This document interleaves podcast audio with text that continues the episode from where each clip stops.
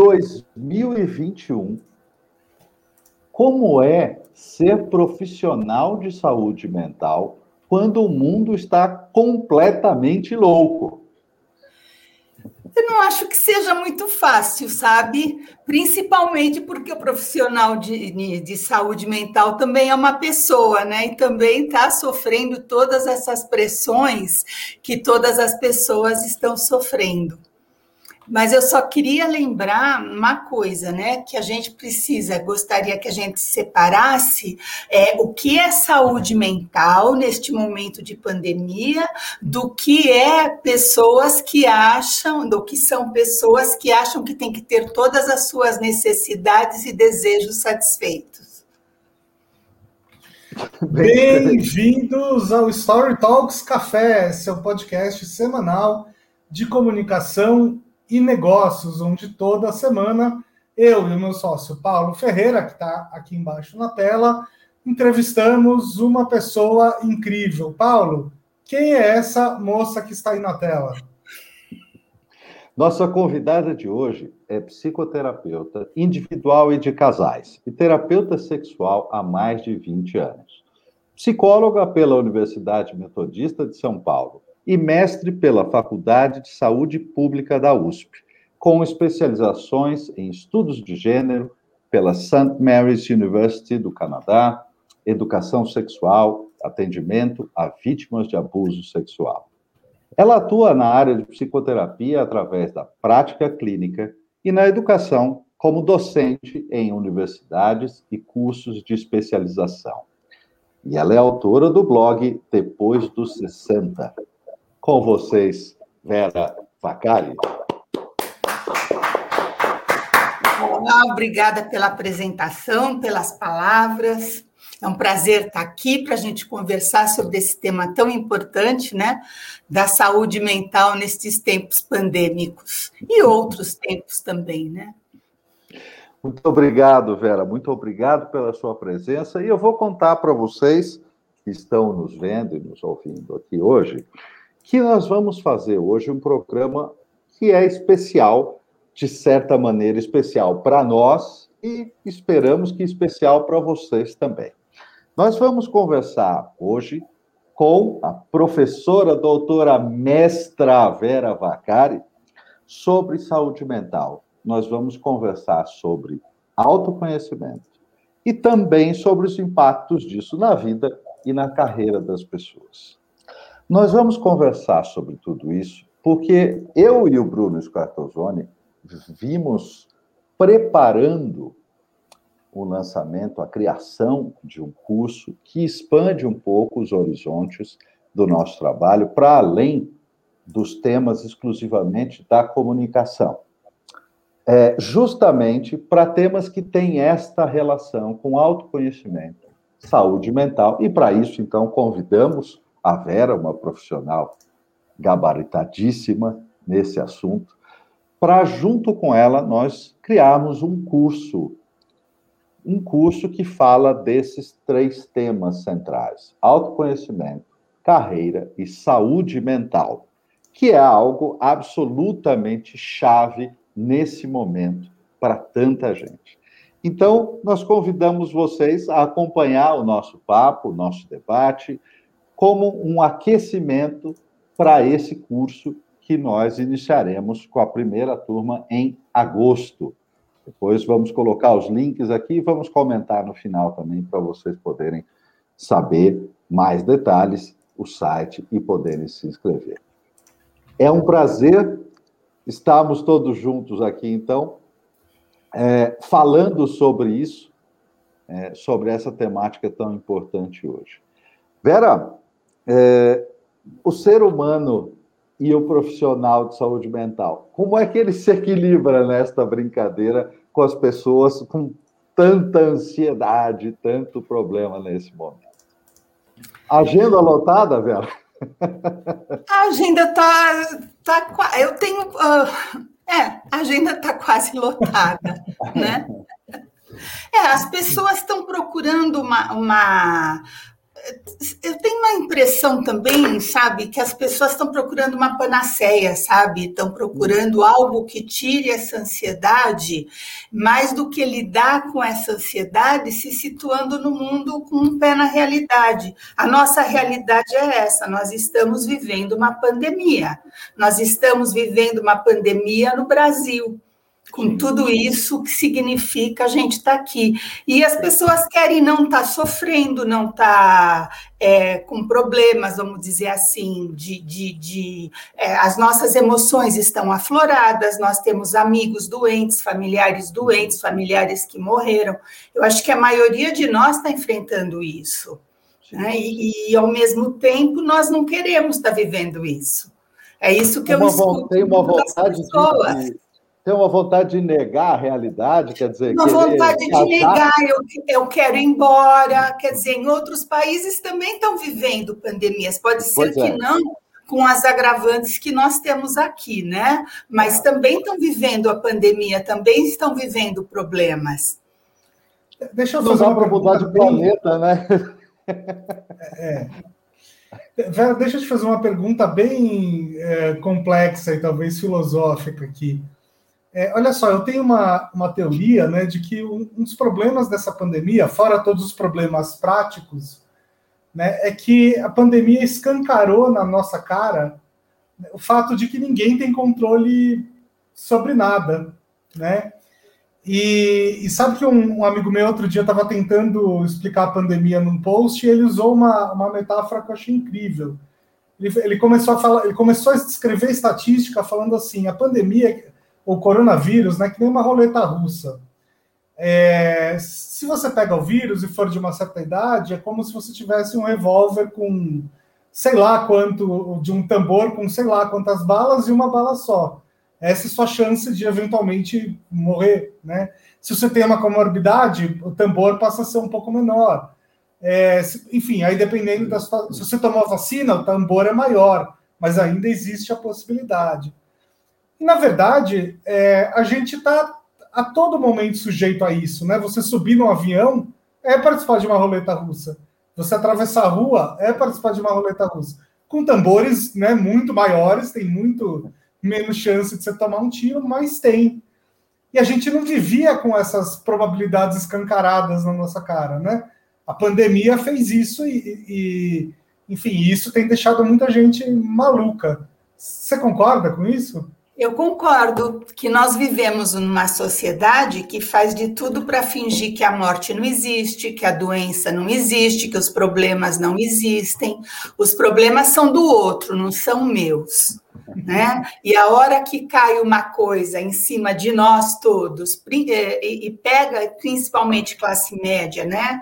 Que acho que é a qual a gente principalmente se dirige, é, vira uma coisa extremamente surpreendente, né? Não, não pode. E essa ideia de controle que você fala, ela é muito forte mesmo. A gente tem uma ideia de que tudo está sob controle.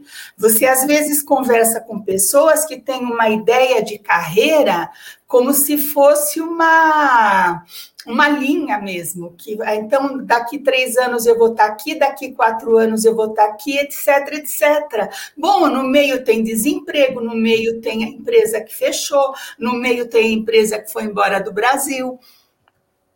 No meio tem eu que mudei totalmente de ideia, de repente fui fazer outra coisa, mudei de, de, de trabalho. Então, é, é tropecei no desemprego, quer dizer, nós que, saímos mesmo dessa ideia do controle e de que nós podemos controlar a vida dos outros, né, das pessoas que a gente ama, que nada vai atingi-las, elas estão totalmente invulneráveis, né? Quando na realidade o nosso desespero, acho que mais do que pela gente, é pelas pessoas que a gente ama.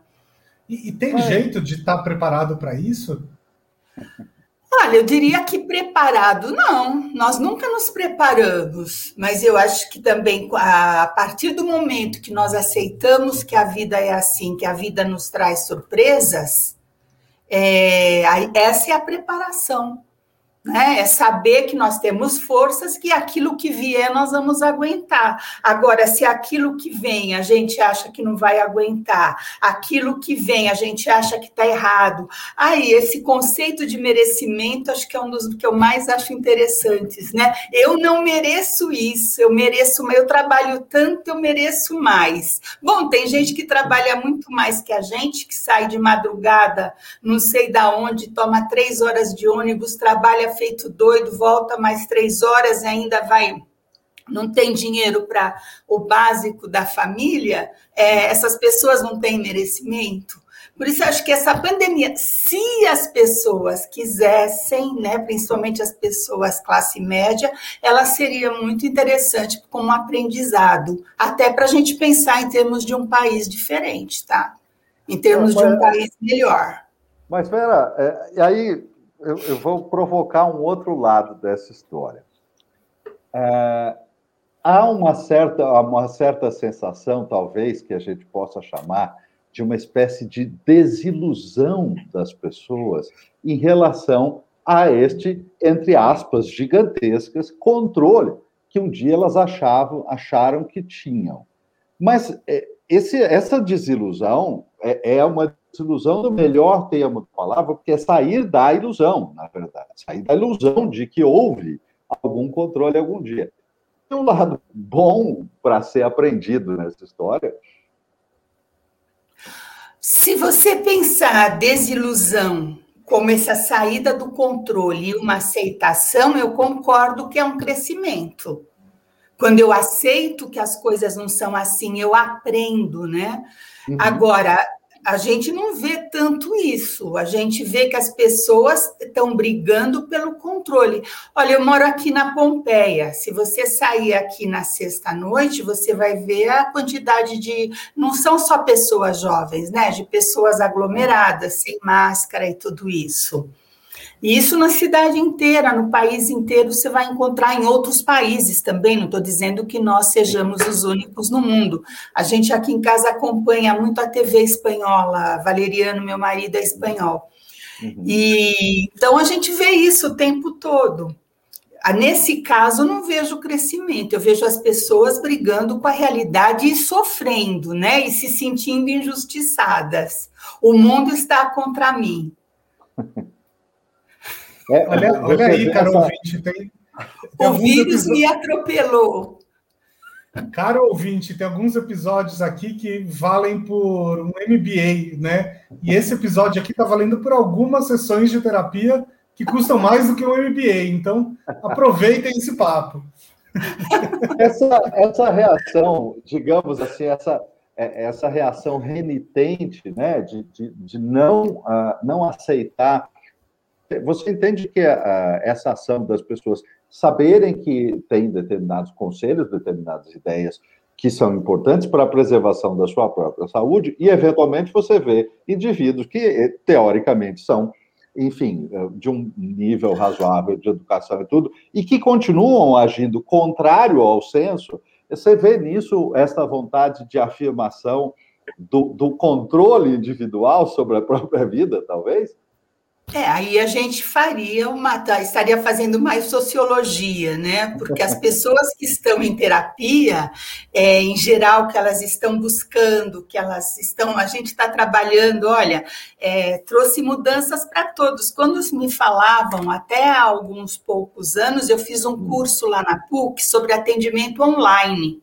E eu dizia, mas nem morta né, atender por computador, sem abraçar, sem sentir a pessoa, sem, sem cheirar, sabe, sem essa, esse contato assim. E uhum. aí, o ano passado, é, quando começou a, a pandemia e se falava em isolamento, ainda não era, se falava, né? É, foram meus clientes mais jovens que me obrigaram que eles ah, disseram, olha, é, todos eles, três ou quatro ao mesmo tempo, na mesma semana, os jovens, né? Olha, é, eu não volto aqui. Eu estou preocupado com você, Sim. né? Eu trabalho, eu estou fora, a minha empresa tá trabalhando. Então, eu quero que você é, me atenda por internet. Foi aí que eu comecei. Quer dizer, que trouxe mudanças e frustrações e dúvidas e medos para todo mundo. Uhum. Agora, é, você vê pessoas que estão em terapia, elas têm um jeito diferente de agir. Elas, de maneira geral, eu não vejo nem as pessoas mais jovens saindo à toa. Uhum. Né? Eu vejo o pessoal fazendo home office, eu vejo os que podem, né? É, o pessoal, por exemplo, os que não podem, é, eu tenho uma cliente que eu rio muito com ela, porque no final de semana ela, ela lava 40 máscaras. Ela lava e desinfeta, né? Uhum. E aí e ela passa o domingo lavando e desinfetando máscaras e lavando a roupa da semana que ela tira na porta. Essa é uma. Né? Eu tenho é, um cliente que na casa dele não tem, é, como se diz, privacidade. Então, ele vem aqui ao consultório para ser atendido em outra sala. Ficamos cada um em uma sala. Né? Porque ele fica Nossa. super preocupado, porque eu tenho a idade da mãe dele. Né? Aí ele uhum. fala: o cuidado que eu tenho com a minha mãe, eu tenho que ter com você. Então, quem está em terapia, e isso eu ouço meus colegas também, minhas colegas, uhum. uhum. É, não tem esse comportamento. Tá. Porque, de alguma forma, está trabalhando isso. Agora, o que a gente vê é que tem muitas pessoas que vêm né, com essa de que do, ainda vem, ah, eu não aceito bem, eu estou sofrendo demais, eu quero sair, eu quero encontrar as pessoas, mas é diferente, né? Porque aí é um, é um ato que aí você pode ajudar a pessoa a ver o mundo que ela está e o que ela está construindo para esse mundo também, não só para ela. Uhum, uhum. É, tem, tem um exercício importante aí de, de, da presença do outro, né? do reconhecimento da presença do outro como sociedade, né? Porque Sim. alguns indivíduos dirão, e talvez até, ok, né? Talvez alguns indivíduos dirão, não, eu tenho tal e tal situação, já fui vacinado, já fiz isso, e para ele talvez as coisas sejam mais tranquilas. Mas nós vivemos em sociedade, então tem um, né, uma preocupação que vai claro. além do, do individual. Claro, nós temos que contribuir para o outro, né? Eu sempre digo, eu resumo assim: é, o que é estar no mundo? Nossas obrigações, cuidar de si, cuidar do outro, cuidar do mundo. Não é se responsabilizar pelo outro, nem fazer pelo outro. Né? É não atrapalhar o outro e ajudar quando possível, ser solidário. Mas o mundo também precisa da nossa colaboração. É sair desse desse egoísmo que às vezes a gente se fecha nesse nosso mundo, né? Que muitas pessoas sofrem porque não pode ir ao shopping. Agora, é um pouco engraçado essa colocação, né? A gente está até utilizando esse termo porque ele é, é, é, corrente, mas é um pouco engraçado quando um ser humano diz eu e o mundo. Ok, é, é, um pouco diferente, mas assim, você é parte do mundo. Quer dizer, o mundo não é uma entidade alheia, né? Não? Então, Sim. enfim, né? Claro. preservar o nosso próprio mundo, essa coisa toda. Mas, Sim, é interessante é. isso, né? Com essa coisa da destruição da natureza, e nem todo mundo percebe que nós somos natureza, e que se a hora que acaba a água. Justamente. Nós vamos morrer de sede, né? É, é, é tão simples é. quanto isso, né? É. E, e... Vera, é, algumas vezes aqui você já citou uh, a questão da classe média e tal, né? Claro que é a classe média que normalmente faz terapia, né? Que pode ter esse, Sim. esse privilégio. Mas você acha que, digamos assim, as, as classes mais populares uh, têm um, um sentimento diferente em relação a, a pandemia Olha, ou sobre essa previsibilidade da vida? Eu, eu atendo algumas pessoas e setores populares, tá? É, acho que muitos terapeutas têm isso gratuitamente por, por meio de instituições, tá? Que, que encaminham. É, então, eu tenho algumas vagas com algumas instituições. Mas uma das coisas interessantes é que eu vejo tão, a, a grande a preocupação é a mesma né? Quem pode trabalhar em casa, trabalhando em casa, quem pode sair, está saindo. Mas eu diria assim que quem procura terapia já tem uma certa visão de mundo diferenciada. Uma das minhas amigas dizia uma coisa que ela trabalha só em instituição, que na região que ela trabalha é uma região antiga, uma religião muito pobre, mas muito antiga. As pessoas imigraram em famílias. Não veio o pai depois ou o irmão depois trouxe a mulher, não, vieram as famílias. Então a preocupação com os idosos é muito grande nessas comunidades. Então tem de tudo. Quando eu falo classe média, é nesse sentido, né? De que é, quando eu estou aqui em volta na Pompeia, é, é, o pessoal que vai estar nos botecos aqui em volta, é, é isso que eu uhum. quis dizer. Mas a gente vai encontrar nos setores populares a mesma coisa, pessoas que também se sentem injustiçadas e, e, e na verdade, são até injustiçadas muito mais no sentido de que não podem fazer home office, né? Quem tem algum tipo de trabalho é, mais, menos intelectualizado, ele não pode fazer home office, ele tem que ir lá para a empresa fazer. Uhum. Né? Um motorista, por exemplo, ele não tem como ficar em casa. Então, é nesse sentido que eu falava da classe média que fica reclamando alguns que não uhum. podem ir para o shopping. Isso eu já ouvi uhum. filho de amigas, tá? Vera, você falou agora há pouco é, dessa, dessa tríade, né? Cuidar de si, cuidar do, do outro, cuidar do mundo, né? E eu queria ir um pouco para esse primeiro ponto aí dessa tríade, de cuidar de si. É, esse momento uh, 2020-2021 que escancarou tanta coisa, né? É, os problemas estavam ali, mas eles foram agravados por essa situação toda, né?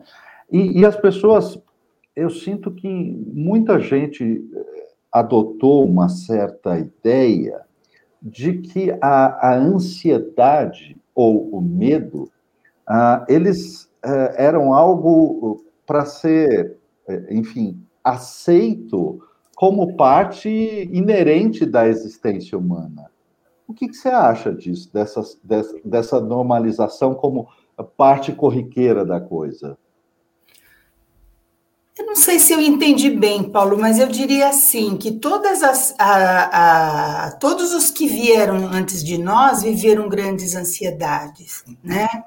É, nós, se, eu lembro, eu adorava ouvir histórias dos meus pais, tá? Uhum, uhum. E a minha mãe contava, por exemplo, da Revolução de, de 32, que uhum. quando havia movimentação de tropas ali perto da cidadezinha onde ela morava, os caminhões encostavam e levavam as moças para as fazendas, por causa do. A minha mãe jamais sairia da boca da mamãe a palavra estupro, né? Mas ela tá.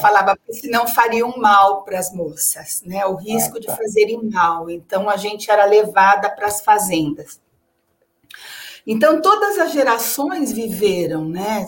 Todo tipo de ansiedade. Eu acho que nós somos uma das uh, a geração anterior e essa, eu acho que são as gerações mais que acharam que as coisas eram as mais tranquilas, né? Porque foram criadas com isso, com desejos satisfeitos e tudo. Talvez a partir da sua geração, a minha já não, não foi tanto assim, mas já foi muito mais do que as anteriores. Tá. Né? É, eu, eu, lembro que eu até vi um, um, analista político falando justamente sobre isso, né? Que, sei lá, para quem foi ali dos anos 80, 90, né? Que é mais ou menos a, a mesma época do Paulo, o mundo era relativamente estável, né? Mas isso tem um pouco de ilusão também, porque o mundo era relativamente estável a, a, aqui no nosso quintal, no mundo que a gente conhece. Claro. Na verdade, tinha um monte de guerra acontecendo em vários lugares. É que eram lugares que não são referências para gente, né? Se você vai lembrar guerras internas no nosso país, né? Se a gente vai lembrar as guerrilhas que aconteceram. Uhum. Gente, é, nós, se a gente lê jornal, a gente vai ver que nós vivemos numa, numa redominha, né? Então, aí todos os índios sofrendo todo uhum. tipo de agressão, né? De, em termos de, de de ocupação de terra, destruição de terra e tudo isso. Nós vemos ainda é, poceiros e sendo desalojados. Então, é isso quando eu falo é, que a gente vive numa certa redominha, né? Que outros grupos não vivem essa redominha e no mundo nem todo uhum. mundo vive dessa forma. Você falava, nós somos uma geração, né? Vocês talvez mais, uma geração que, que dentro dessa educação que recebeu foi a que teve mais tranquilidade. Por exemplo, os meus pais saíram da terra quando eu, porque eu nasci. Então, imagina, foram viver de um jeito muito pobre. Não foram viver como ricos. E ninguém, as minhas uhum. tias eram costureiras. Né? Eu, com 10, 9, 10 anos, eu ia entregar o trabalho que a minha avó fazia, porque eu não pagava ônibus. Eu pegava trabalho de. A minha avó fazia trabalho de ponto a e eu ia pegar e levar né? Porque criança passava por baixo da roleta. Então, é, é, é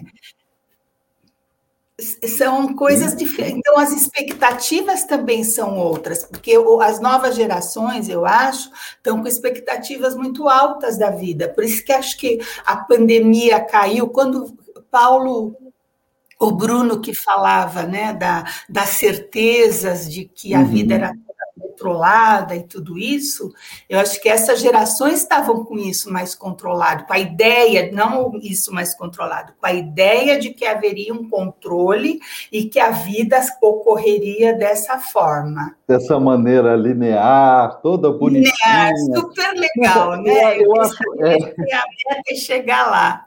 É, eu acho que isso, eh, de certa maneira, para algumas gerações mais recentes, começa um pouco uh, uh, de certa maneira, começa um pouco dentro de casa, talvez, quando os pais uh, uh, ensinam essas ideias, na realidade, né? Uh, por, seja por discurso, seja por atos, né? No sentido de dizer, não, você vai fazer isso, você vai fazer aquilo, vai estudar tal coisa, vai se formar, e, vai... e, e traçam uma coisa como se fosse uma expectativa absolutamente tranquila, plenamente justificada, e não tivesse possibilidade de grandes desvios nessa coisa. Essa, jogar com essa expectativa, inclusive, é profundamente perigoso para a própria pessoa que está vivendo, né? Porque ela abraça uma linha reta que o mundo desconhece. Né? Não, não existe essa, essa o mundo desconhece totalmente e desrespeita totalmente. totalmente assim. Não tem Porque, nenhum de lastro de problemas realidade. caem na cabeça, né? Exato. Exato. Agora, Vera, aproveita e, e conta aqui para o público que ainda não te conhece direito, como é que você virou uma, uma terapeuta? Né? Você começou contando aí um pouco da sua, Ai, da sua infância, da sua família. História é muito comprida, são muitos anos de história. Bom, eu queria. Ah, quando eu estudei psicologia, eu trabalhava, trabalhei e estudei, gente. Eu não tive essa, essa, eh, essa possibilidade de não de trabalhar ou de estudar sem trabalhar. Meu pai já tinha morrido, tinha toda uma história aí. E eu tive um trabalho de muita responsabilidade. Eu era muito jovem, eu era secretária de um diretor de uma multinacional é, super importante na época, ainda hoje, de uma montadora, tá? Ele, ele era um membro da diretoria. Aí o que, que aconteceu? Quando eu me formei, é, ao mesmo tempo que eu me formei, eu me divorciei meu casamento foi relâmpago, tá? Foi assim. Eu acho que a gente deveria ter se separado, terminado o namoro, e nós decidimos, nenhum dos dois assumiu, nós decidimos casar. Em um, ah. em um ano nós estávamos separados, né? E aí foi o que. Ah, e logo depois disso, o que, que aconteceu? É, eu fui demitida do meu trabalho. Tive um bate-boca com o chefe e fui demitida. E aí eu estava meio sem saber o que fazer, e um amigo meu falou: por que você não vai visitar minha tia em São Félix do Araguaia? É, interior do Mato Grosso, para chegar uma semana de, de ônibus, tá? E eu falei, e ah, mas falou eu. Isso assim, dessa maneira casual. É, vai visitar minha tia, você vai gostar. E eu falei, imagina que eu vou lá, imagina, tá lá. Ele falou, ah, então, você vai lá, traz uma, um comprovante de que você chegou lá e eu vou pagar todas as suas passagens. E na brincadeira eu aceitei, catei a mala e fui. e eu fiquei visitando praticamente quatro anos. Depois que eu fiquei nessa região, eles me aceitaram, foram super legais de aceitarem alguém que não sabia nem onde ficava o próprio nariz, né? Me aceitaram na equipe. Eu fiz muita amizade com uma das, da, das pessoas de lá, e aí ela foi chamada para ser diretora para ser secretária de educação. O que, que acontecia naquele momento histórico do país? Algumas regiões do Pará eram área de segurança, não tinham eleição e passaram a ter naquele ano. E ela foi chamada para ser secretária de educação de uma cidade chamada Xinguara, no sul do Pará. E ela falou: se você for, eu vou, eu aceito, senão eu vou para outro lugar. Eu falei: não, pode ir que eu vou. Aí nós duas fomos para lá. E, e, aí lá em Xinguara, nós logo fomos demitidas da prefeitura e acabamos é, diretoras de escolas estaduais e formação de professores leigos. E foi muito legal. Então foram quatro anos. Aí aconteceu uma série de coisas, foram, coisas foram acontecendo. Eu decidi voltar para São Paulo. Eu não pensava em ser psicoterapeuta, mas pensava. E aí eu fui fazer, cheguei em São Paulo e fui fazer um curso de especialização em psicoterapia para elaborar, mas na verdade fui para análise porque eu queria elaborar algumas questões. Uhum. E a partir disso eu peguei gosto, mas fui trabalhando. Eu fui trabalhei como editora de livros didáticos, escrevi livros didáticos, fiz uma série de coisas até ficar só com o consultório. Demorou, tá? Aí fui fazer especialização em sexualidade, porque feminista e sexualidade, elas é, é que nem o dedo e a unha. Você. então, você precisa entender um pouco daquilo para achar que você está fazendo bem seu trabalho. E aí foi assim que eu virei psicoterapeuta. Mas eu vou dizer uma coisa para vocês, agora vocês vão rir, tá? Eu achava, eu tinha certeza que eu só ia ter cliente mulher. É mesmo? E eu sim, eu tinha tanta certeza disso que vocês nem sabem, que nem o pessoal que acha que a pandemia está contra eles. Quando os homens começaram a aparecer no consultório, eu entrei em pânico. E eu lembro que uma das minhas colegas que me animava, não, mas tudo bem, vamos estudar, vamos pensar, vamos discutir. E aí foi indo, engrenou e faz uma, quase 30 anos que estou nessa, né? Mas é, foi engraçado, essa parte vocês gostaram. É. E hoje você tem mais pacientes homens ou, ou mulheres? Oi? Hoje? hoje você, é. Eu atendo os dois, eu acho que é meio a meio. Olha que curioso. É, hoje é, é curioso, é equilibrado. E, bom, em primeiro lugar, eu queria destacar aqui que, é, apesar da, das reticências iniciais, é, Vera se tornou uma grande psicoterapeuta e eu tive a honra de ser atendido por ela por bastante tempo e me ajudou de maneira indescritível na minha vida. Agora, ela tem, inclusive, a, a, a paciência e, e, a, e força de fazer uma coisa que é muito difícil, que é ser terapeuta de casais, que é muitíssimo, muitíssimo, duplamente, exponencialmente mais complicado do que ser terapeuta de uma pessoa, porque é um, é, é um trabalho duríssimo esse, esse aí, não é, Vera? Como é que é? Olha, eu depende né? Eu acho que, que é duro, mas como a gente está dentro do métier, né? Faz parte do nosso cotidiano, faz parte do meu cotidiano. Eu acho que no começo do, do da, da carreira, quando você até logo que eu fui fazer especialização em terapia de casais, faz uns 25 anos, é, aí eu achava muito duro, eu achava pesado, né?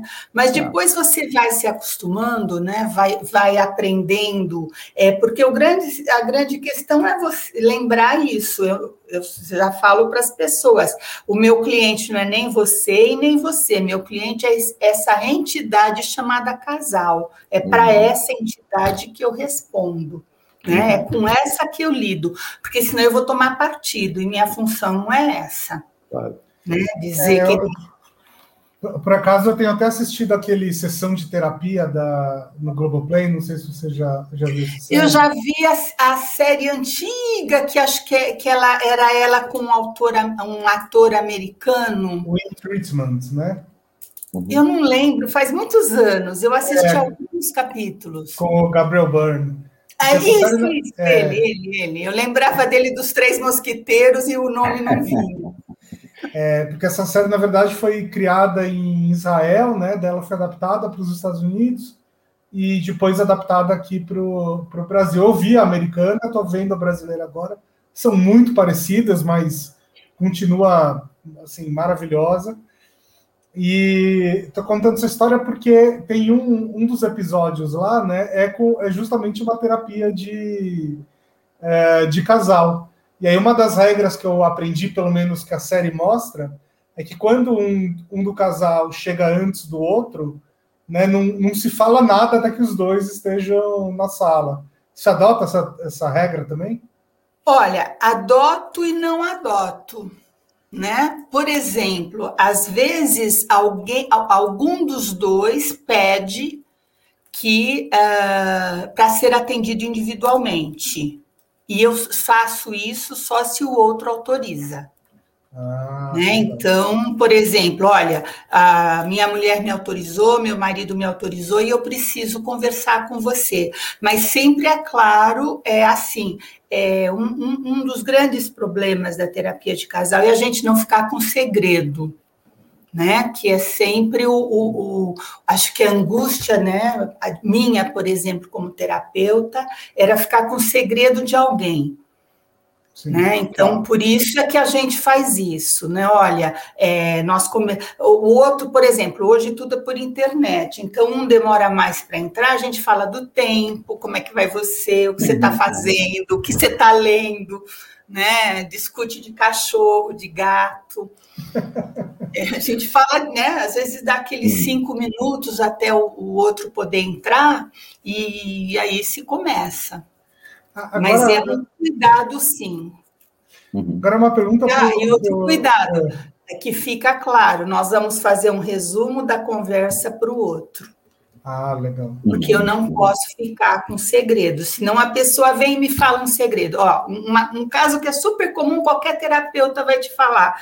Os dois vêm para terapia e a mulher individualmente te fala, eu estou com tanta expectativa nesse, nessa terapia, porque tudo vai ficar bem, não sei o que lá, tá, tá, tá. Aí o homem vem para você e fala assim, olha, eu tenho outra e eu tô afim de, ou vice-versa, tá? Eu tô dando, eu tô afim de separar né? Eu que eu não sei como fazer, ou então a mulher que fala, eu quero separar e tal. Para não viver isso, porque já vi muito terapeuta viver isso, eu aprendi no curso há 25 anos que é bom a gente trabalhar sempre juntos. Justo. Assim, se tem que ser falado, que seja uhum. falado aqui com a gente. Justo. E uma pergunta para o Paulo agora. Paulo, você é, convidou sua, sua ex-terapeuta para fazer um programa aqui, né? E para fazer um curso com a gente. Sim. Freud, explica, Paulo. Olha, a, a, a, piada é boa, mas o que acontece é o seguinte: é, é, como terapeuta, é, não apenas como paciente, porque depois eu me tornei terapeuta, e como terapeuta eu passei a conseguir entender numa profundidade muitíssimo maior também a, a profundidade do trabalho que a Vera faz. E passei a admirá-la mais ainda quando eu me tornei terapeuta e entendi certas coisas que aconteceram e que foram feitas uh, uh, do ponto de vista do terapeuta.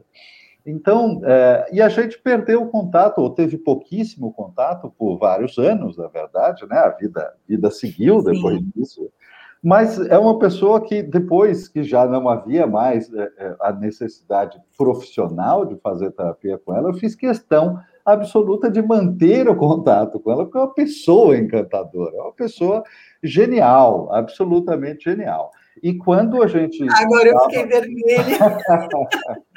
Mas absolutamente verdade. E quando a gente estava conversando sobre a, a, a, a criação desse curso, né, Bruno? Uh, sobre essa, essa questão de saúde mental e tudo, é, eu sentia que era muito, muito importante é, a gente trazer uma, uma, uma visão mais aprofundada ainda nesse sentido da, uh, da saúde mental, alguém com mais, mais uh, experiência nisso, com uma profundidade diferente, e eu não tive nenhum uh, uh, momento de hesitação em pensar na Vera, porque é a profissional que eu escolhi e escolheria dez vezes para fazer exatamente isso. Um nível de confiança imenso, né? Então, pelo nível de confiança, talvez, Bruno. Agora me emocionou, Paulo. Não, sem dúvida. Sem dúvida, é verdade. É, verdade.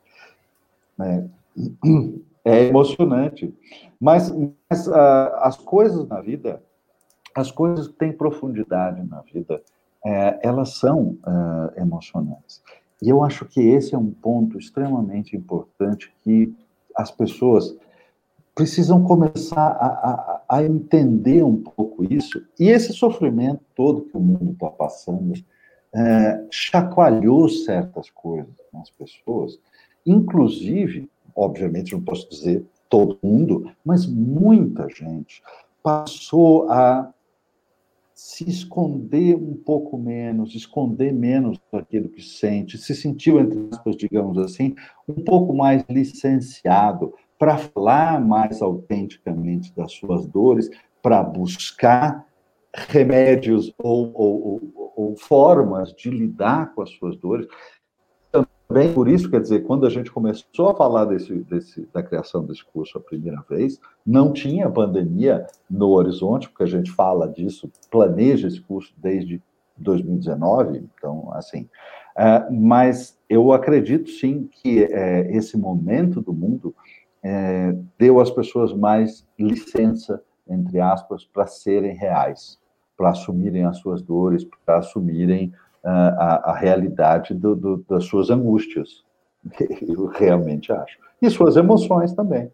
Né? Eu acho que isso é fundamental para esse momento em que a gente traz esse, esse assunto. Você me fez lembrar do Bauman agora, quando ele fala do mundo líquido, né? Do amor líquido, esse mundo todo líquido que escorre, né?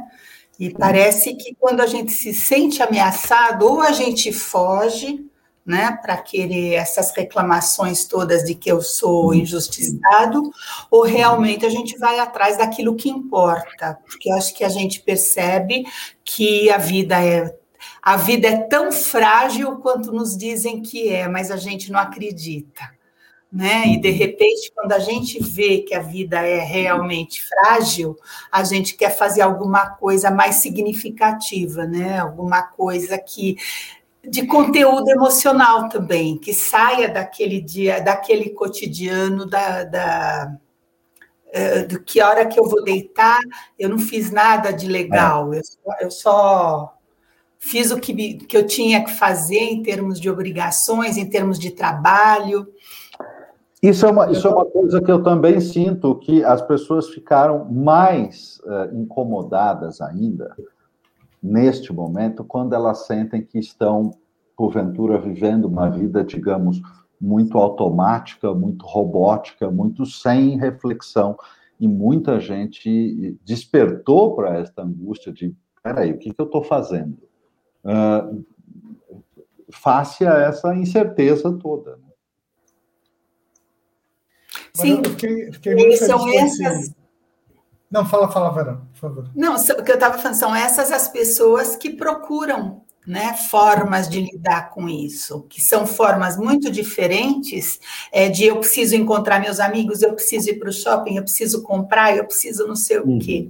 Né? São as pessoas que procuram terapia, procuram cursos de, de, de imersão em coisas que uhum. sejam realmente importantes.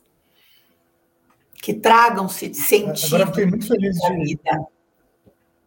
Uhum. Fiquei muito feliz de você ter falado isso, porque no comecinho da pandemia eu, eu, escrevi um post justamente sobre, sobre essa questão, mas claro que eu não, não falei com a, com a delica, sua delicadeza e sua sapiência, né? Eu parecia mais um, um elefante andando sobre cristais, e aí muita gente ficou brava comigo.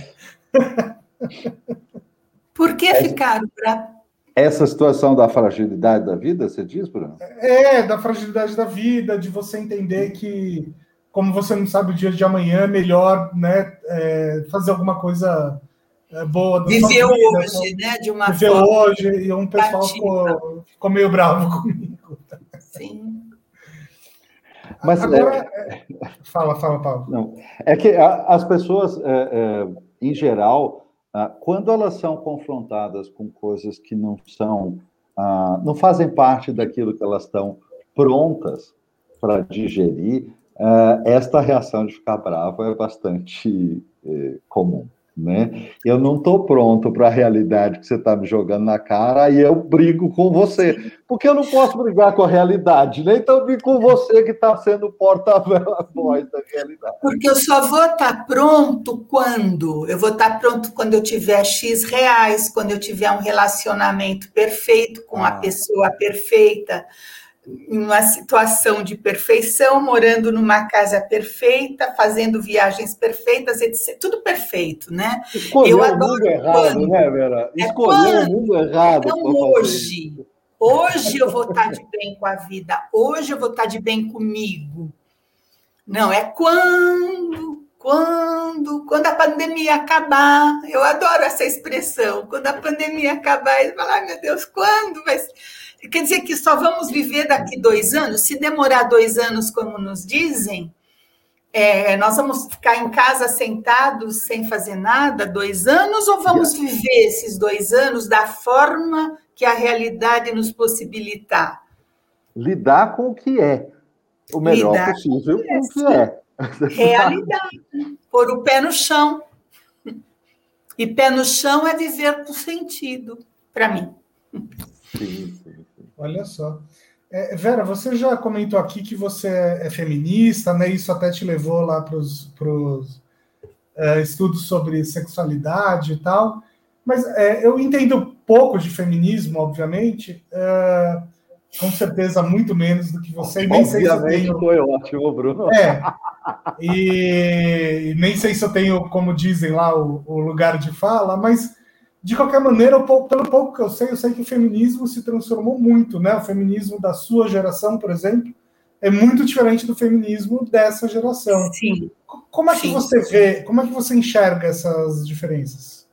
Olha, eu acho sim que qualquer grupo que exista, a gente vai ter que ver juntos o que, que nos une para trabalhar em cima daquilo que nos une. Porque mesmo hoje, Bruno, você está falando uma coisa, mas por outro lado eu vejo hoje, né, o tempo todo, é, a gente é confrontada com mulheres jovens que têm uma ideias de vida que são extremamente machistas, né? Então, é, nós vemos o tempo todo mulheres que, que vivem de uma forma que que eu acho assim extremamente. Mas é que geração não é garantia, né? Isso eu posso geração dizer. não é garantia. É, geração não é garantia, mas é para essa, para as jovens, a partir do momento que, que se há um contato, se há um encontro, exatamente é isso. O que, que nos une? Né? E eu acho que o que nos une é a valorização das pessoas. E o que, que é o feminismo? É a valorização das pessoas. Não é algo dizer assim, nós somos sou contra homens, né? Ou eu sou contra. Não, eu, nós somos a favor das pessoas, e favor das pessoas é de todas as lutas. E que é isso que faz crescer, porque não adianta eu dizer assim, nós vamos acabar com os homens e não sei o que, não sei o que. Não, os homens podem ser feministas, por que, que eu não posso me juntar com homens e mulheres gays e trans e, sei lá, todas as letras, né, que, que tem até da sigla, e outras pessoas, mulheres indígenas, mulheres negras, mulheres assim, mulheres assado, homens assim, homens assado, de uma forma que nós queremos todos a mesma coisa, que as pessoas tenham uma vida de qualidade. Né, que as pessoas sejam respeitadas em seus direitos, que as pessoas sejam aceitas como elas são. Eu acho que essa é a grande questão né? Porque se você falou né, do feminismo do meu tempo, vamos dizer assim, é, o que, que seria? É você não poder fazer as coisas que você queria exatamente porque por ser mulher. Né? O fato de ser mulher te impedia de muita coisa, como ainda impede. É, mas é, é, houve um momento em que a, a, própria lei dizia isso, né? A própria Sim. lei dizia isso. Claro. A minha eu, eu mãe. não me lembro mais a data, mas eu, eu não me lembro mais o ano que foi isso, mas até é, muito é, relativamente recente que as mulheres não podiam ter CPF e, portanto, não podiam ter propriedade. Eu, eu fiquei escandalizado quando eu vi a data, porque é uma coisa absurdamente recente. Paulo, eu era já adolescente, a minha mãe, por exemplo, que trabalhava tanto quanto meu pai, porque eles tinham uma lojinha juntos, uhum. é, a minha mãe, para sair com o carro, ela tinha que levar uma carta dele registrada em cartório, com firma reconhecida, dizendo que ela podia dirigir o carro da família. Então, quando oh. o guarda parava por alguma razão, ele via a carta dela de motorista e a, a, os documentos do carro e a autorização dele para ela dirigir o carro. E eu lembro isso de uma forma tão, tão assim, doída, sabe? De uma mulher que se matava de trabalhar é, e tanto quanto ele. Né? Mas era isso, e você vai encontrar ainda muitas coisas, né? De, de mulheres que não podem assumir certos cargos. Eu lembro na empresa que eu trabalhava que uma das secretárias ela foi cotada para um cargo de, de, de gerência extremamente capacitada, a mulher que entendia tudo. E a desculpa para ela não ser promovida, qual foi? Não havia banheiro de gerência feminino. Isso foi em 1979. Uau! Né? Quer dizer, que é hoje o que os homens e mulheres trans estão enfrentando, né? Quer dizer que a gente, o banheiro continua um problema sério na nossa sociedade. Não, duas histórias sobre isso, né? O Senado, não, não faz nem 20 anos né, que passou a ter um banheiro feminino no Senado, por exemplo. Sim, né? daí Isso... a gente vai indo, né? É. E a outra história é que a primeira empresa que eu trabalhei, é, logo depois que eu saí da faculdade, isso foi em 2003, tinha uma regra lá que era assim, você, é, o homem poderia colocar a mulher como beneficiária do plano de saúde, mas o contrário não. Nossa. Sim. Sim. Pleno século XXI já. É, isso, isso mudou. É. Isso, a isso. mudança disso eu acho que é recente. Nossa. Não é tão antiga. Impressionante. Impressionante. É impressionante. É, é muito bom que aqui a gente afunilou aqui, acabou entrando nesta conversa naquilo que constitui aí uma outra, uma outra perna aí do tripé de assuntos que a gente está tratando, que é a ideia de, de carreira, o espaço de trabalho, né? a relação de saúde mental com o espaço de trabalho e essa coisa toda. Como é que você tem visto uh, essa, essa relação, Vera? Porque eu tenho a sensação de que algumas, uh, algumas coisas estão mudando, algumas, algumas uh, não sei se as próprias hierarquias estão mudando, mas a abertura para discutir certas coisas, ela foi meio que forçada porta dentro por uma situação é, que as empresas também não não esperavam. Então, se a gente volta aí cinco anos no tempo, qualquer empresa vai dizer não, que home office coisa alguma, as pessoas vão estar lá e não vão trabalhar e acabou. É, falavam isso cinco anos atrás à vontade. E aí elas tiveram que enfrentar o fato, dois fatos, né? Primeiro, o fato de que era isto ou fechar a porta. Então, é claro, isto. Mas o segundo fato, a segunda surpresa que bateu na cara das empresas com uma força enorme foi que a produtividade não caiu. no geral, a produtividade não caiu. Então, assim, e aí? E esse susto todo para os desenhos de carreira, Vera? Olha, eu vou falar de um lugar assim, né, bem específico, né, como psicoterapeuta, daquilo que eu vejo. Uhum. É, coisas que aconteceram até recentemente, Paulo e Bruno. É, por exemplo, o casal foi para home office. A uhum. escola fechou, a creche fechou, a escola infantil fechou. O que se faz da criança, das crianças, né? É de quem é o filho na hora do trabalho, no português, claro, né? E hum. o filho continua da mulher. Tá. E aí eu vi casos assim de mulheres, é porque não é, é mais ou menos assim, porque ainda existe uma visão em algumas situações de que o trabalho do homem é mais importante do que o trabalho da mulher. Né? E até porque muitas vezes numa sociedade que não valoriza o trabalho da mulher, ela trabalha tanto quanto ele, com tanta competência quanto, mas nós sabemos que ganha menos. Então, o que, que acontece? É, eu vi situações assim, vi também situações de empresas que tentaram, de alguma forma, contribuir para essa situação é, ser diferente, é, é, ser de alguma forma é, menos angustiante para todo, todo mundo e o trabalho realmente, porque a empresa precisa da produção, né? Ela quer que as pessoas produzam. Uhum. Em casa ou aqui, por favor, produzam, né?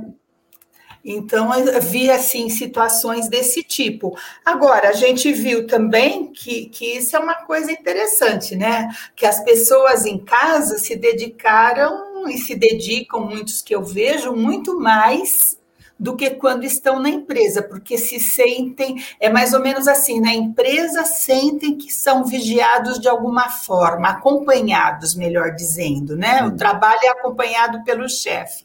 E em casa é só ele. E se o chefe achar que ele está fazendo, ele ou ela está fazendo o corpo mole? Então, eu estou vendo pessoas trabalhando muito mais em home office. Essa é a minha experiência. Um certo complexo de culpa aí, provar que está ah, inocente. Que tá, ah. Mais ou menos, né? Já que não tenho ninguém para dizer da minha produção, eu tenho que mostrar que eu produzo muito. Então, isso eu escuto assim no cotidiano, né? Ah, eu trabalho dez vezes mais, eu trabalho mais horas, é dez da noite estão me mandando mensagem. Bom, então desliga o celular, criatura.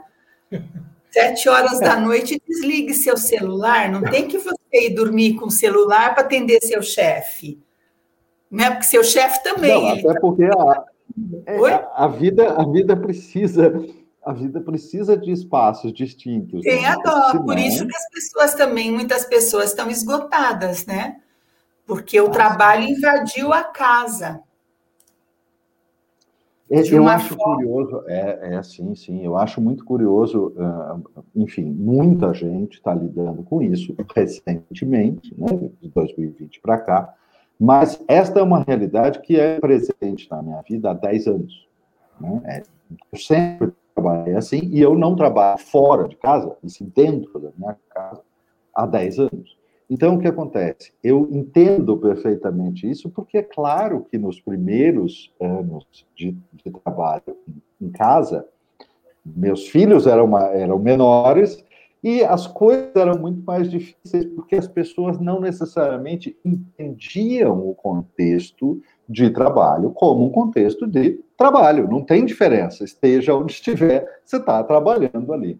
E, então, realmente, assim, é, e as pessoas foram jogadas de surpresa nisso e, e tiveram que viver todas juntas, digamos assim, é, esse aprendizado todo. Eu, por um lado, tiveram um certo aprendizado, mas por outro, eu acho que essa, essa, essa falta de limite, que não existe mais uma separação no espaço, porque é o espaço da casa, mas precisa ser preservada uma separação no limite do tempo. Porque, veja, na minha casa, eu trabalho em casa há 10 anos, a minha mulher também trabalha dentro de casa a maior parte do tempo, há mais de, de seis anos, e se a gente não tivesse a, a clareza do, do limite do tempo, porque o espaço é isso. Se não tivesse o limite da clareza do tempo, 24 é, é, por 7, o trabalho nunca pararia. Então, é. Mas também existe o espaço do espaço, o problema do espaço mesmo, né? Que nem todas as casas têm um espaço livre para cada um trabalhar. Né? Eu vejo situações que as pessoas trabalham na sala, né? Ou, uhum. cada um numa ponta da mesa da sala de jantar.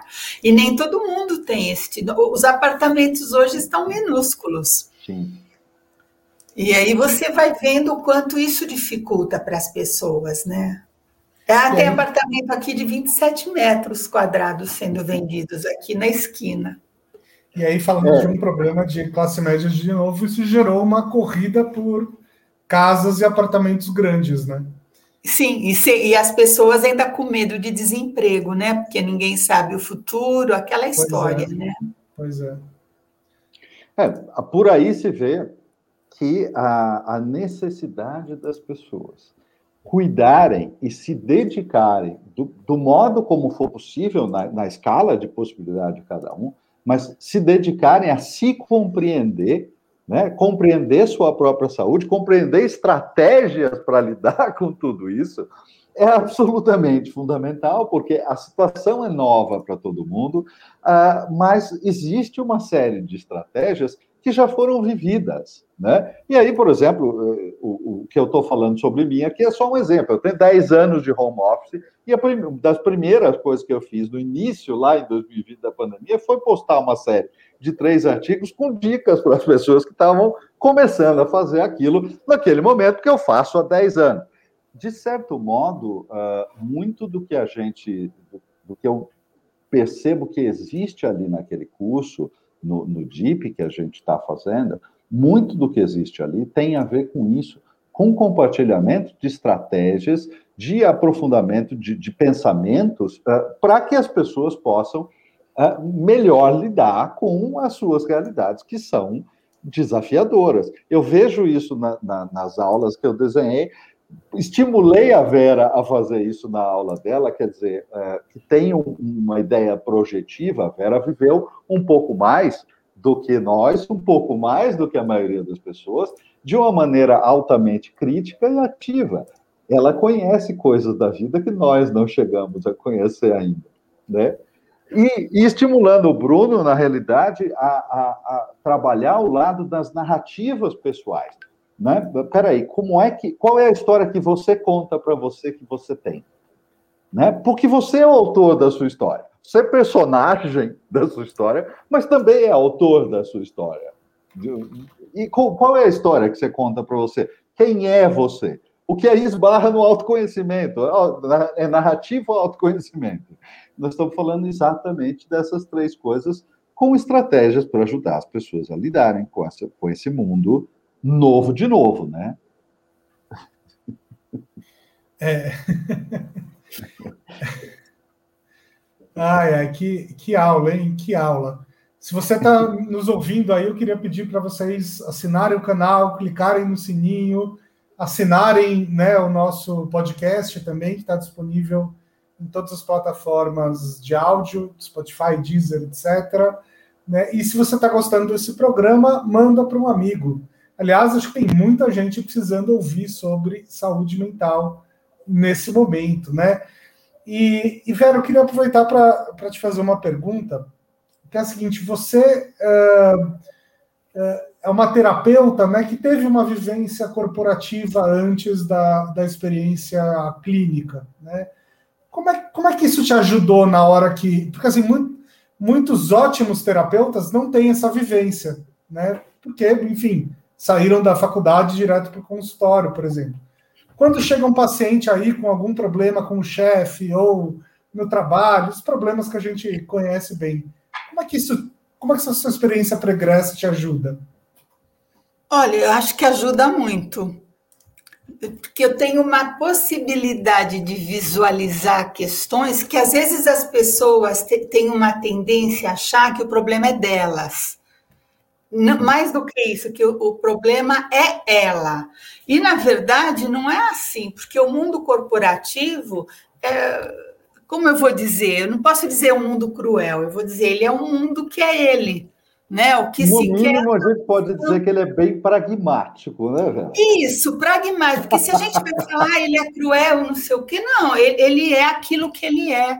Né? E, e, ele é um mundo que não. Essa ah, é meritocracia, isso não existe, gente. Né? Em qualquer lugar é, vai ser o, o, o, o sobrinho do, do chefe que vai chegar em determinados lugares, etc, etc. É, ou vai ter o discurso da meritocracia, mas não tem o banheiro feminino na empresa. Ou outra coisa, outra coisa, outra coisa. E nós vemos também que as pessoas têm essa ideia da carreira e querem fazer o melhor, tanto homens quanto mulheres. Mas você vê também que isso eu aprendi na empresa observando e aprendi também num consultório. Muitas pessoas são ótimas no trabalho, mas elas nunca vão subir. Né? E, e você começa a tentar entender por que, que aquelas pessoas não são promovidas no, no trabalho. E muitas vezes elas não são promovidas exatamente porque elas são boas né? Porque elas são muito disponíveis, porque elas são muito dedicadas, porque é... então você começa a ver certas coisas e começa a tirar conclusões. E às vezes você só pode dizer para a pessoa, não vai dizer desse jeito, não, não é minha função fazer isso dessa forma, mas nas discussões, mais ou menos assim, é, procura outra coisa, querido ou querida né? Porque aí não vai dar.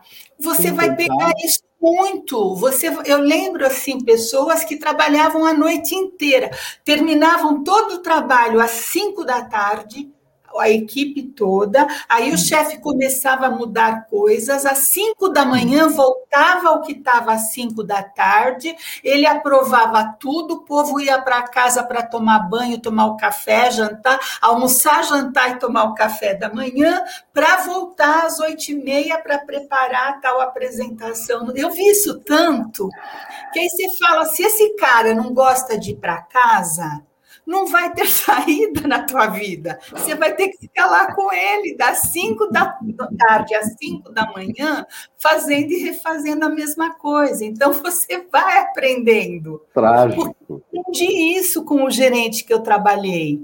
Né, hum. que começava a mudar, mudar, escrevia uma carta, mudava 500 vezes para voltar na, no primeiro rascunho. E naquele tempo não tinha computador, tá? Era tudo ali, era tá? No papel.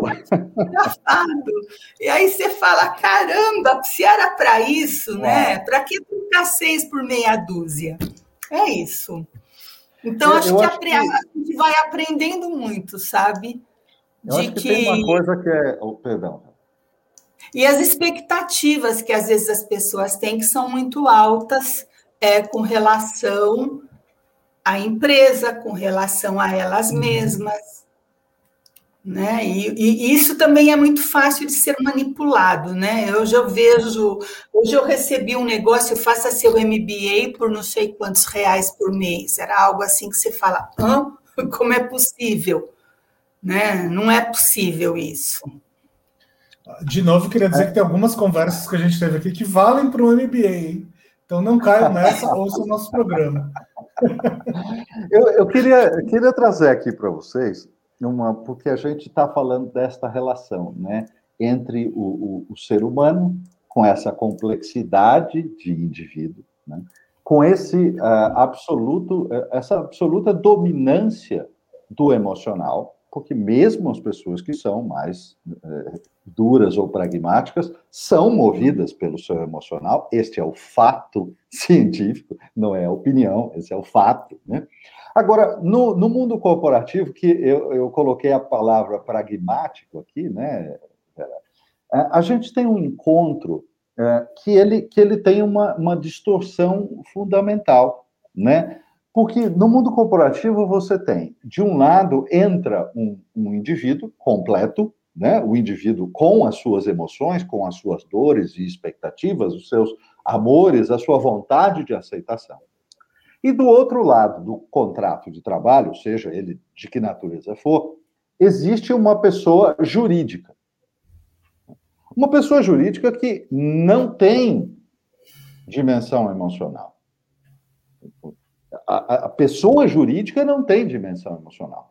As dimensões emocionais dos indivíduos trabalhando nessa companhia, essas pessoas têm dimensões emocionais. Mas a empresa, a pessoa jurídica, ela não tem uma dimensão emocional ao, a qual empatizar, a qual sentir algo pelo indivíduo que nela trabalha.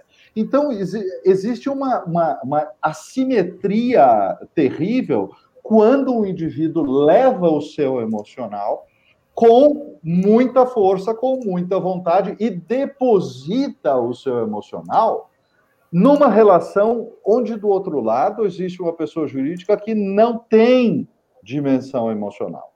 Então, esta, esta relação fica profundamente desigual, Sim. profundamente perigosa para o ser humano, porque a, a, empresa é um pragmatismo absoluto, porque ela não é gente. Né? Nem deveria ser, na verdade. É, essa suposição não faz sentido, né?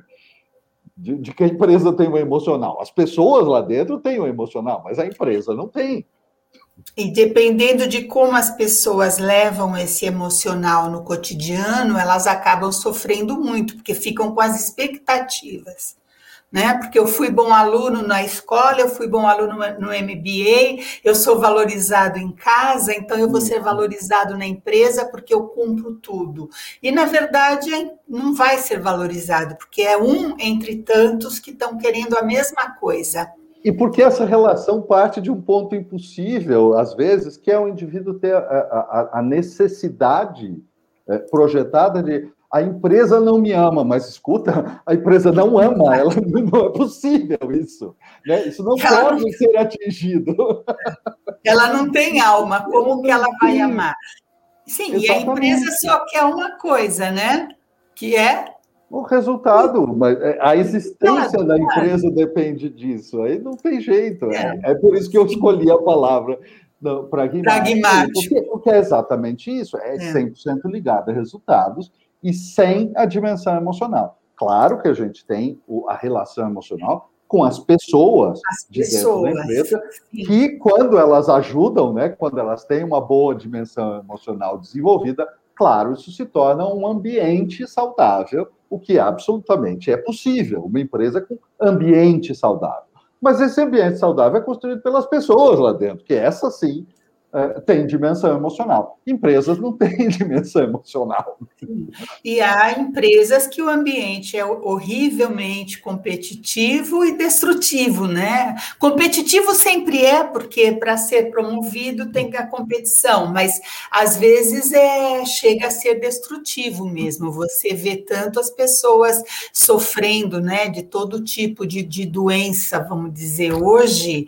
É, é, em função exatamente desse desse ambiente destrutivo que muitas vezes é construído, né? Não precisava ser tão relações tóxicas às vezes, né? Relações tóxicas. É, Exato. É, sim, é. sim. E há chefes que são absolutamente sádicos, a gente não pode deixar isso de lado também, né? É, vamos falar a verdade, né? É, é, muitas atitudes que acontecem por uh, uh, exercício de poder, por, por, coisas que não se sustentam como, como realidade, como, como validade para o negócio, mas sim para sim. A, a, inflação do ego do indivíduo, que nada tem a ver com negócios, isso, claro. Sabe que eu vou, eu vou contar um caso aqui de uma grande lição para mim, foi no meu, no meu primeiro emprego e tinha um chefe que todo mundo que entrava na sala dele saía chorando, né? É, era um daqueles caras durões e tal. Nem acho que ele era uma pessoa má por si só, talvez um pouquinho sádico, é, mas ele tinha essa, esse jeito, né, de falar com as pessoas, deixar as pessoas meio abaladas e tal, principalmente quando ele ia dar uma bronca. E um dia eu tomei uma bronca por causa dele, por, enfim, por uma bobagem, mas nem vem ao caso aqui, tomei uma bronca lá, entrei na sala, né, fui preparado e tal, e aí ele blá blá blá blá blá blá blá blá blá, e eu só respondi assim, é, não, tá bom, você tem razão, não, não vou mais cometer esse erro nunca mais. Acabou, o cara virou meu melhor amigo. Ele nunca se recuperou do choque, né? Me, cham, me chamava para almoçar e outro dia ela me mandou um. Olha que faz muito tempo, hein? Outro dia me mandou uma mensagem falando que estava procurando outras oportunidades, pedindo para ficar no radar e tal. Quer dizer, o cara virou super parceiro, porque eu não dei esse espaço de ele, de, do sadismo dele, né? É, acho que as pessoas também, muitas pessoas têm esse nível de cobrança muito alto, né? E acabam desenvolvendo todo tipo de enfermidade, de ansiedade. Isso você vê, vocês é muito comum as pessoas tomarem medicamento, não é só por causa da pandemia, né? A pandemia, ela potencializou tudo isso, mas é, antes você via muitas pessoas tomando medicamentos para depressão, para ansiedade, em função do trabalho, do ambiente de trabalho, e muito mais comum do que a gente pensa pessoas desenvolvendo problemas, né? De, chamava antigamente lesão por esforço repetitivo, depois mudou de nome é, esqueci como é agora. Então, que de tanto fazer a mesma coisa da mesma forma, né, usar o mouse da mesma forma, é, não ter uma cadeira adequada e tudo isso, desenvolvem realmente problemas de coluna, de, de dor nas costas e tudo isso. Isso é muito comum, né? Sem dúvida. E, e Vera, o que, que você acha desse. Assim, eu estou vendo já há algum tempo, né? Que saúde mental está se tornando um daqueles temas centrais né, do mundo corporativo.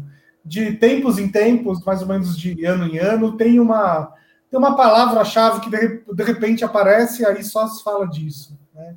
E, e, eu acho que de ano em ano, não, de década em década, sei lá. Mas de tempos em tempos. É, e eu tenho quase certeza que essa vai ser a década da saúde mental. Isso, inclusive, foi um dos motivos né, da gente ter criado esse curso, porque eu e o Paulo a gente conversou muitas vezes sobre isso. E, e engraçado, né? Saúde mental é uma coisa que deveria ser dada, né? Você deveria aprender sobre isso na faculdade da mesma forma como você deveria aprender a se comunicar, por exemplo. E ninguém né, te ensina isso. Então, esse é um dos motivos da gente estar tá, uh, lançando o DIP. Mas como é que você vê esse movimento? Tem algumas empresas, por exemplo, a Ambev, que criaram uma diretoria de saúde mental, né? Tem várias outras que estão criando programas de saúde mental. Como é que você vê?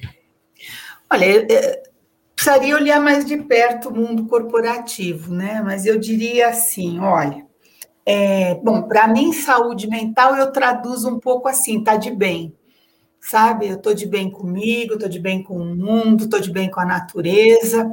É, quando eu digo estou de bem, não é que está tudo perfeito, obviamente, tá? É, eu tenho problemas, todo mundo tem problemas, né, etc, etc. Mas dá, a vida flui dentro daquilo, né? Então eu vejo saúde mental nesse sentido. Agora, é, eu não sei como está isso realmente nas empresas. Se você vê que a empresa tira a saúde mental, vamos dizer assim, né? É aquilo que a gente falava, quantas pessoas já não tomam medicamentos por causa da empresa, né? Pelo trabalho, não a empresa, mas as relações humanas dentro do trabalho, que na verdade é disso que a gente está falando. Como é que se dão essas relações? Então você vê aquilo que a gente falava do chefe sádico, é o excesso de trabalho trabalho, é, a pessoa. Outro dia, quem que me falou isso, que foi até engraçado, que ela. Uma, das, uma pessoa que vai se aposentar, contrataram três, dividir o trabalho dela em três e contrataram três pessoas para ela ensinar cada uma uma parte do trabalho. Quer dizer que essa criatura, Poxa. sozinha, e quando eu falava, eu era louca, né? Que imagina você não sei o que lá, tá, tá, tá, tá, tá, tá. Bom, uhum. e aí o, o, o que que acontece? Agora, você vê que uma empresa que faz isso com alguém, um chefe, na verdade, uma pessoa que faz isso com outra, é, até que ponto uma diretoria de, de, de, de saúde mental vai resolver o que é o que, que é essa visão da empresa de saúde mental. Eu acho que a gente tem que começar olhando isso. A empresa está a fim de realmente estabelecer relações mais relações humanas mais humanas, mais, mais menos menos que, que, causem menos ansiedade, que causem menos ah. desespero, né? menos dores e, e tudo. É, se é isso, eu acho fantástico. Né? Agora, é, se é exatamente vamos otimizar a produção, né, a saúde mental para otimizar a produção, aí tudo bem, faz parte Olha, do, do, âmbito da empresa, eu respeito. Agora, é, é diferente de falar de ah, vamos criar saúde mental, né? vamos construir saúde mental. Eu, eu conheço, obviamente, eu conheço exemplos.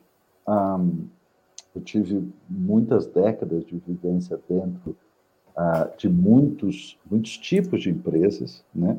É, e assim, eu conheço exemplos muito fortes é, em ambos os espectros, né?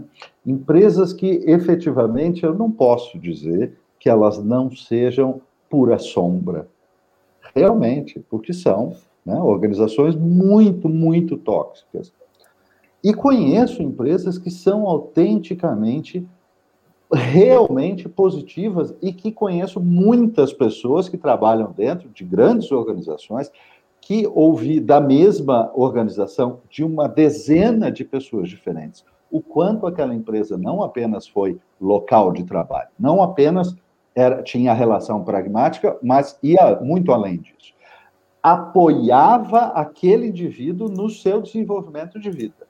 Então, veja, isso é possível, é possível e está sendo feito, mas tem que existir uma clareza e uma vontade. Genericamente, eu diria que a ideia de criar um departamento que, que preste atenção nisso, Bruno, é, é, genericamente é um, é um bom primeiro passo. Se as pessoas vão levar isso a sério e para o lado positivo, muito bem. O fato de criar um departamento é, é de certo modo, está registrando com uma clareza muito grande, sabemos que isso é um fator.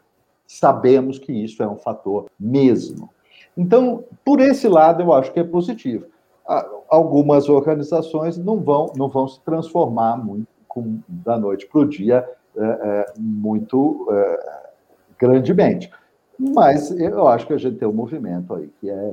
Sim, a gente tem uma força da legislação também, se for aplicada, a questão do assédio moral e todas, todas essas, essas questões, né? Porque a gente vê casos terríveis, via, né? Agora, é, com a pandemia e home office, não sei como é isso, mas acho que a, a própria, a, se a empresa toma isso tudo a peito, de pelo menos mudar as relações por demais tóxicas, uhum. eu acho uhum. que isso é altamente positivo.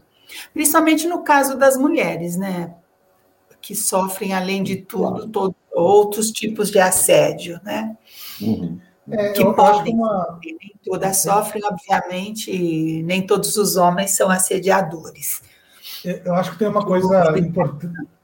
Acho que tem uma coisa importante mudando assim na, na cultura empresarial, é que até pouco tempo atrás, você ser um, um chefe assediador, por exemplo, né, assédio, principalmente assédio moral, assédio sexual nem tanto, mas principalmente assédio moral, era visto como uma coisa natural, né? Ah, é natural você ser escroto para conseguir o resultado, né?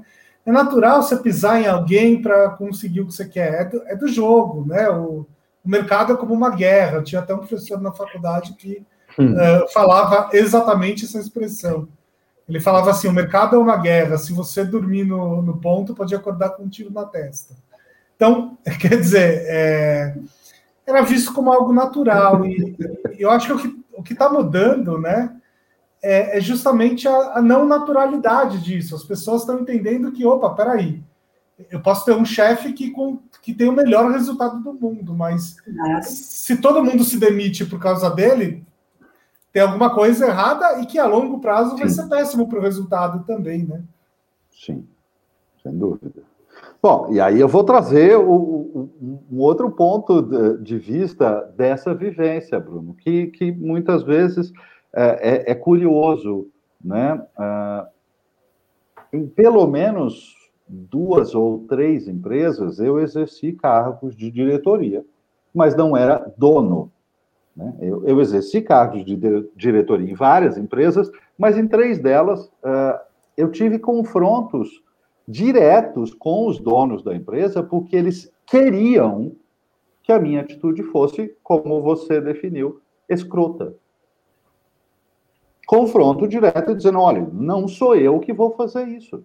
Eu não acredito nisso como, como modo de trabalho. Eu não acredito. E, eventualmente, claro, acabei saindo dessas empresas e indo trabalhar em outros lugares, porque há um desalinhamento fundamental. Mas exatamente isso. Era tão natural uh, isso que você está dizendo, que uh, havia não apenas a naturalização disso, mas a cobrança disso pelo, pelo dono da empresa. Não, você é diretor, você é chefe, você tem que. É...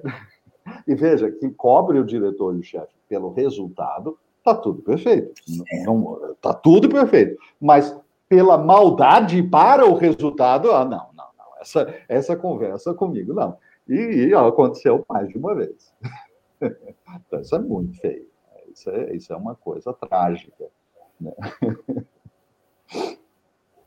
Mas Agora, Vera, o que, o, o que você acha que é mais importante? Tratar o funcionário ou tratar o chefe? Ah, eu acho que é todo mundo, né? Nós somos pessoas. O funcionário pode ser o futuro chefe, e o chefe pode ser o funcionário em outro lugar se ele for demitido, né? Sem dúvida, sem dúvida. Acho que todos nós. Mas você talvez seja mais, mais rápido começar pelo chefe, porque são menos, né? E você, ah, produz, tá, uma, tá você produz um efeito mais, mais, mais relevante para mais. É. É, para você Talvez. mudar aquela cultura da empresa, eu diria que você pode começar. Você tem que começar por algum lugar, não vai começar dos 10 mil funcionários, começa dos 100 chefes, né? Isso é, eu... é, acho, acho, que fica mais rápido. No, mais vamos rápido. ser pragmáticos, que estão falando Sim. de empresas aqui. Então, Sim. sejamos pragmáticos. É, começa por onde né, vai impactar. É, e a gente vai pensando que o efeito vai se Sim. conduzindo de um para um, né? É, é, aliás, me tira uma curiosidade. É claro que você não, não pode citar nomes, né, nem casos específicos por, por ética profissional, mas deixa eu te fazer uma pergunta. É, eu, obviamente, você deve ter muitos pacientes que chegam aí reclamando né, de uma determinada situação, reclamando de um chefe, reclamando de uma empresa. Mas você já viveu alguma situação de ter um paciente que é o chefe ou é o dono da empresa e chega aí e fala assim: olha, estão reclamando de mim e eu não consigo entender por quê. Não, eu não consigo entender por que não. Você vai encontrar o, o, o que briga com os sócios, hum. ou, ou, é aquele sócio que os outros uh, é, brigam com ele, ou é um sócio que se sente desvalorizado dentro do grupo. Isso você encontra, né? Mas essa de que eu não sei porque as pessoas têm uma boa noção, acredito eu, do, do que acontece e por quê, né? Que elas estão. Ah, ninguém gosta de mim, ó, oh, ninguém gosta de mim. Bom, vamos ver, né?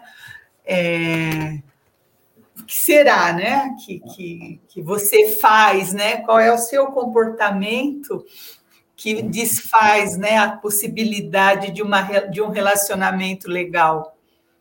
Uhum. Que as, há pessoas que realmente têm uma visão do que é ser chefe daquela forma antiga, né? Que é uh, ser autoritário, rígido, grosseiro. A grosseria ainda faz parte de, de alguns grupos, né? Sim, mas, mas, tem gente que chega no seu consultório falando, Sálio, eu gostaria de ser diferente e não consigo, por exemplo. Assim, as pessoas sentem, né, que, que, que não conseguem, quando vêm, já, já agiram de uma forma inadequada. Olha só, então você que está pensando aí se vai fazer ou não vai fazer o DIP, né, pensem que uh, a Vera é a pessoa que tem todas essas respostas e todas essas chaves. Eu tô louco para fazer a aula da Vera, embora eu seja do, né, dos professores do curso. Muito bom. Muito... Hoje eu acordei com o espírito de vendedor, viu, Paulo? Tô, tô cheio dessas sacadinhas. De aula de vocês. É, é eu falei para o Paulo, eu quero fazer o curso todo. Olha, eu estou colocando na tela aqui e vou aqui falar para quem está nos ouvindo no podcast. É, o curso que nós vamos lançar chama-se DEEP, autoconhecimento, carreira e saúde mental. Uh, você pode ter informações no link que está na tela, que eu vou ler aqui para vocês, que é humanacademy.com.br. Human Academy, tudo. Ali você pode ter toda a informação sobre o curso, cada um dos módulos, o descritivo de tudo que vai ser é, abordado no curso. O curso é online, são cinco aulas online, cada uma delas centrada é, em um assunto específico e com várias é, técnicas, exercícios, táticas de acompanhamento, muitas ferramentas e estratégias para ajudar você a se entender, a entender quem você é, a entender suas buscas, a estruturar a narrativa que você conta para si mesmo e também com uma boa entrada num pensamento de para onde vou? O que, que é essa vida que eu, tô, que eu estou construindo?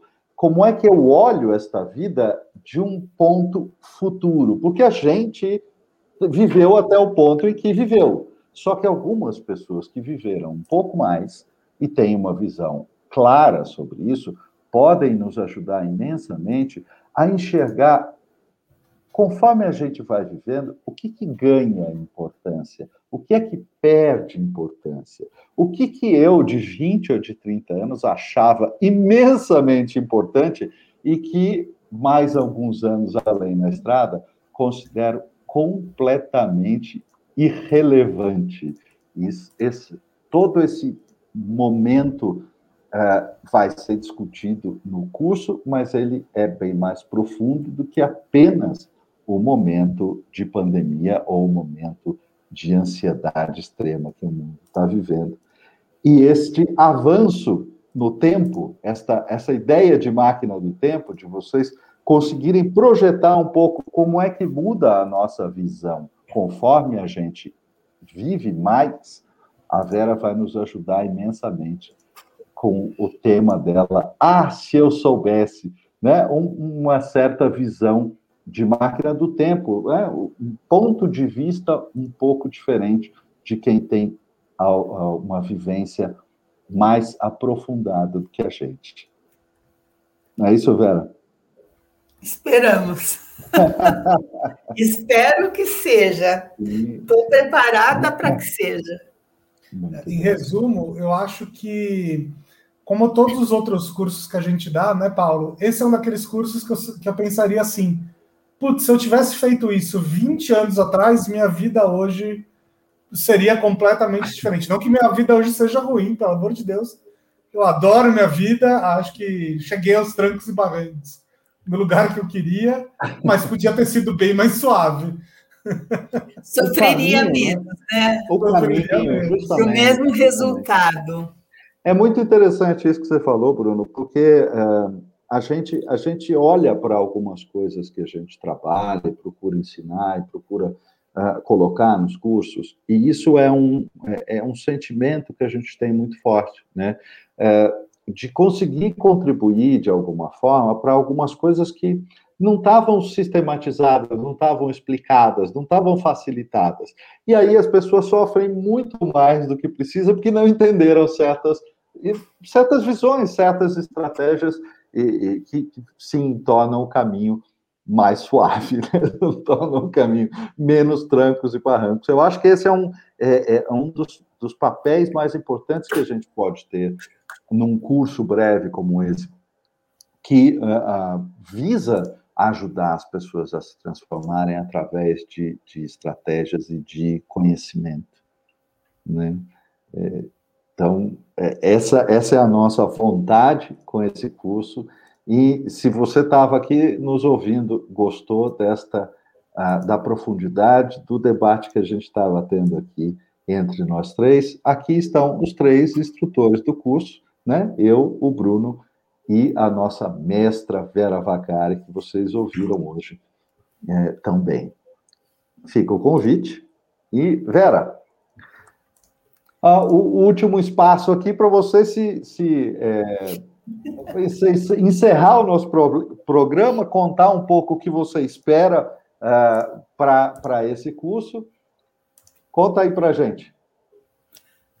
Bom, eu espero para esse curso que a gente se reúna num grupo muito legal para discutir essas questões né, que, que a gente levantou hoje rapidamente, de uma outra forma, com outros elementos, é, incorpore, que as pessoas realmente incorporem né, que essa busca de, de um jeito diferente de poder viver e aqui alcançar aquilo que o Bruno falou. E é, é, um sentimento que eu acho que eu também tenho muito, né?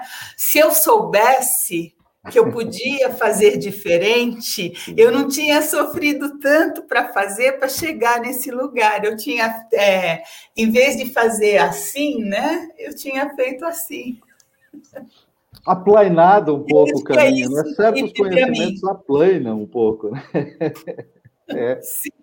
Muito é, bom. essa oportunidade de trocar, né? Essa oportunidade de troca. Muito bom, é, muito bom. Pois é. Vera, se. É, você está nas redes sociais de alguma maneira? Se as pessoas quiserem ouvir mais o que você tem a dizer, como é que elas te encontram?